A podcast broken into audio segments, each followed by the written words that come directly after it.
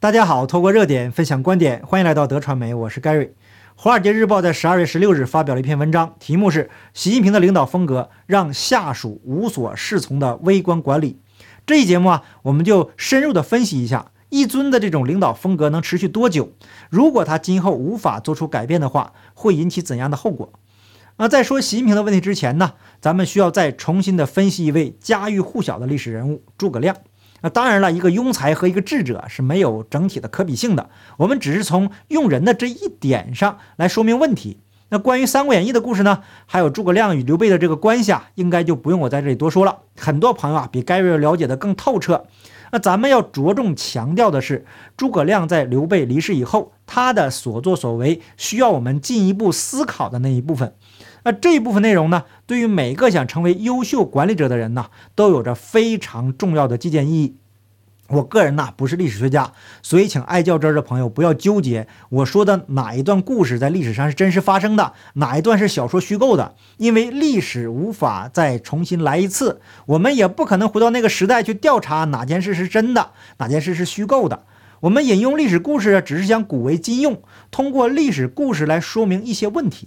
那我个人认为呢，虽然诸葛亮的智慧和能力超群，但是在用人上却远不及刘备。这也是为什么有些人只适合做谋臣，却不适合做一方霸主。诸葛亮就是这样的人。那他在刘备离世以后啊，在一出祁山的时候，就因为感情用事，任命了自己的爱将，实战能力有限，只会纸上谈兵的马谡来镇守军事要地街亭。结果啊，由于马谡的失误，导致魏国大将张合轻松的就攻破了街亭。我个人提出的问题是，当时诸葛亮身边并是并不是无人可用，他身边还有几个身经百战的老将。呃，对于那么重要的一场战役，一个决定战争走向的关键位置，诸葛亮偏偏只看中了参军马谡。这里面呢，应该是有私心的。那这个呢，我们后面还会讲到。马谡这个人呢，确实是读了不少书，平时很喜欢谈论军事。诸葛亮找他商量打仗呢，也这个谈起来呢就没完没了，那也出过一些好主意，因此啊，这个诸葛亮就很信任他。但是刘备在世的时候，却看出了这个马谡不大踏实，他在生前特地的叮嘱过诸葛亮，说马谡这个人言过其实，不能派他干大事儿，还得好好的考察一下。但是诸葛亮没有把刘备的这番话放在心上。这里就体现出刘备在慧眼识人的能力上啊，是在诸葛亮之上的。在街亭这一回呢，这个诸葛亮就派马谡当先锋，王平做副将。马谡和王平带领人马到了街亭，张合的魏军也正从东面开过来。马谡看了看地形，对王平说：“这一带的地形险要，街亭旁边有座山，正好在山上扎营，布置埋伏。”王平提醒他说：“丞相走的时候可叮嘱过，要坚守营池。”稳扎营垒，在山上扎营呢，太危险了。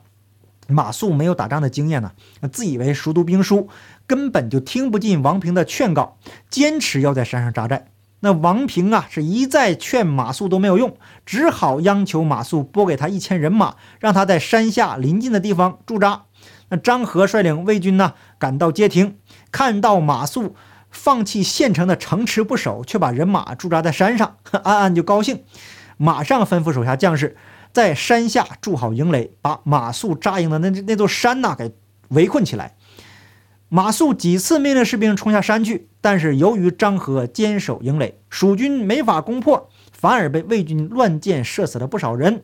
王平带领一千人马稳守营寨。他得知马谡失败呀，就派这个兵士啊拼命的擂鼓，装出一副要进攻的样子。张合怀疑蜀军有埋伏，不敢逼近他们。那王平整理好队伍啊，不慌不忙地向后撤退。不但一千人马一个没损失，还收容了不少这个马谡手下的散兵败将。那最后啊，街亭失守，蜀军失去了重要的据点，又丧失了不少人马。诸葛亮为了避免遭受更大的损失，决定把人马全部撤退到汉中。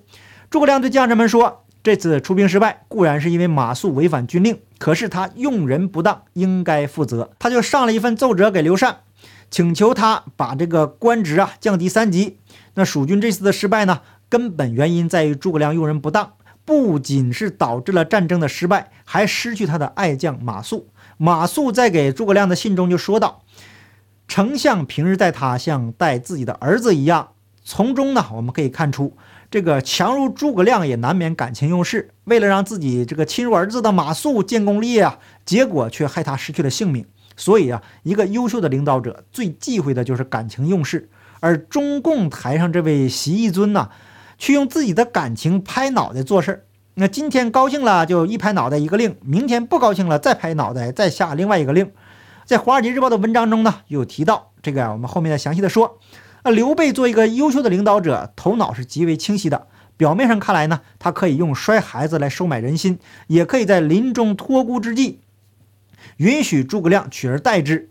呃，刘备非常清楚诸葛亮的为人和他的能力，而诸葛亮为了刘备对他的义，鞠躬尽瘁，是死而后已啊。真正会用人的是刘备。那在低层次上来说，是刘备在用人方面的艺术。那如果把层次再提高一点，整部《三国演义》演的就是一个义字。刘备用人的原则，归根结底也是一个义。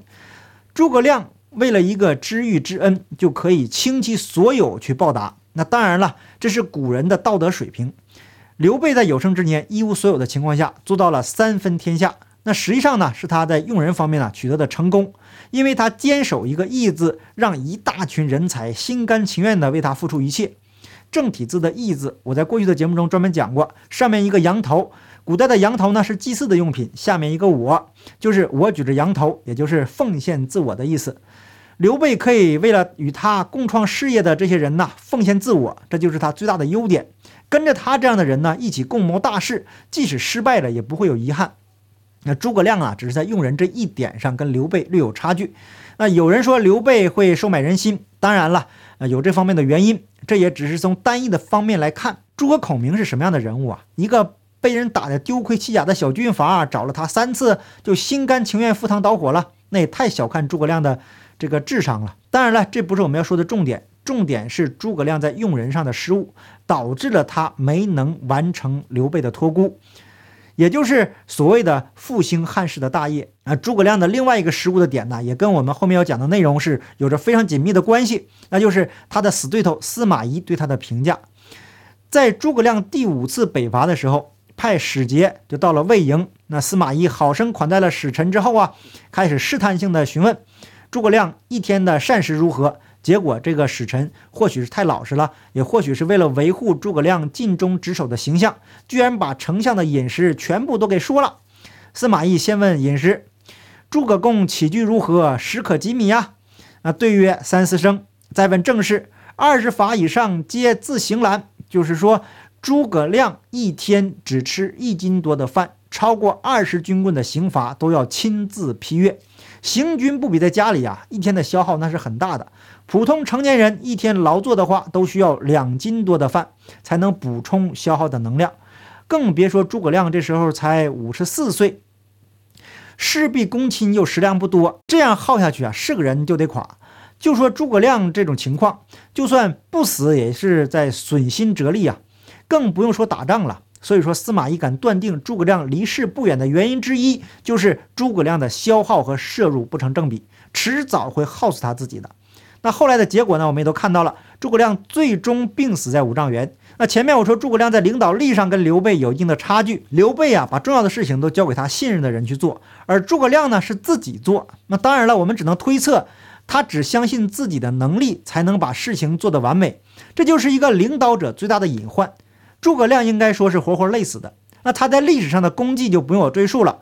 拥有这样能力的人呢，如果凡事亲力亲为，都坚持不了多久，更何况一个智商有限的庸才呢？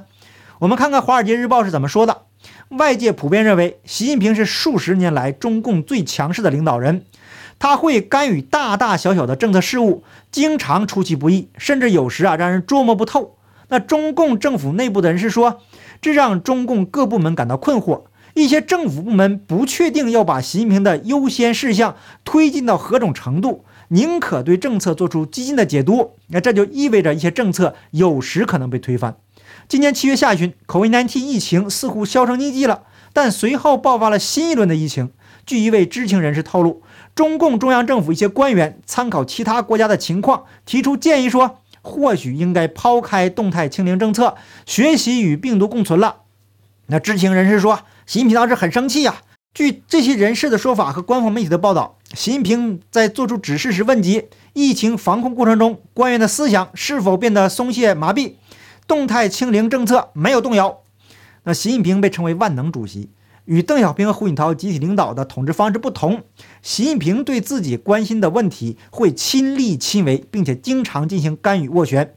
他亲自执掌至少七个负责经济和国家安全等领域的委员会，一些中共官员和外国学者由此称他为“万能主席”。习近平还亲自设计了五年经济计划，亲自修订包括打击野生动物、非法贸易等条款的细节。根据官媒的报道，习近平亲自设计了新经济区的规划，其中包括将香港与其邻近的内地城市更紧密联系在一起的大湾区。啊，习近平对很多具体的问题呢，都做出过批示。最搞笑的是啊，根据官媒的报道，他曾就改善厕所问题啊做出指示。关于一尊的各种神奇指示呢，咱们就不赘述了。在前面的大部分内容里面呢，我都在讲历史故事，目的就是要说明诸葛亮这样的奇人都承受不了事必躬亲，病死在五丈原，更何况呢，习近平这样的智商了。那所以啊，我们看到中共官媒非常害怕报道习近平的身体问题，在他与普京的视频画面中呢，有一段这个时间那是咳嗽不止啊，结果啊，这段视频就被删除了。那如果一尊身体倍儿棒，根本没有必要这样画蛇添足啊。那目前的形势，他不可能相信任何人，别人也不可能会相信他。这一点呢，从王岐山的遭遇就可以引以为戒了。那王岐山的个人的人品呢，我们先放一边，就其为习近平打击反腐时所立下的汗马功劳，绝不应该是现在这样的境遇。那有了前车之鉴，谁还会为习近平卖命呢？肉眼可见，在习近平的领导下，中共的日子啊，应该是不多了。不是他的身体出问题，就是整个体制迅速崩塌。那前面已经用了大篇幅说明，这里就不赘述了。那么，真正拥有智慧的领导者应该是什么样呢？咱们简单说明：首先是有德重义，其次是信任，疑人不用，用人不疑，专业的事情交给专业的人去做，像刘备一样，找到有能力的人为自己所用，用信任、真诚和感恩的心去对待这些有能力的、能独当一面的人。那亲力亲为呢，是很难成大事的。好，感谢您的点赞、订阅、留言、分享，我们下期节目见，拜拜。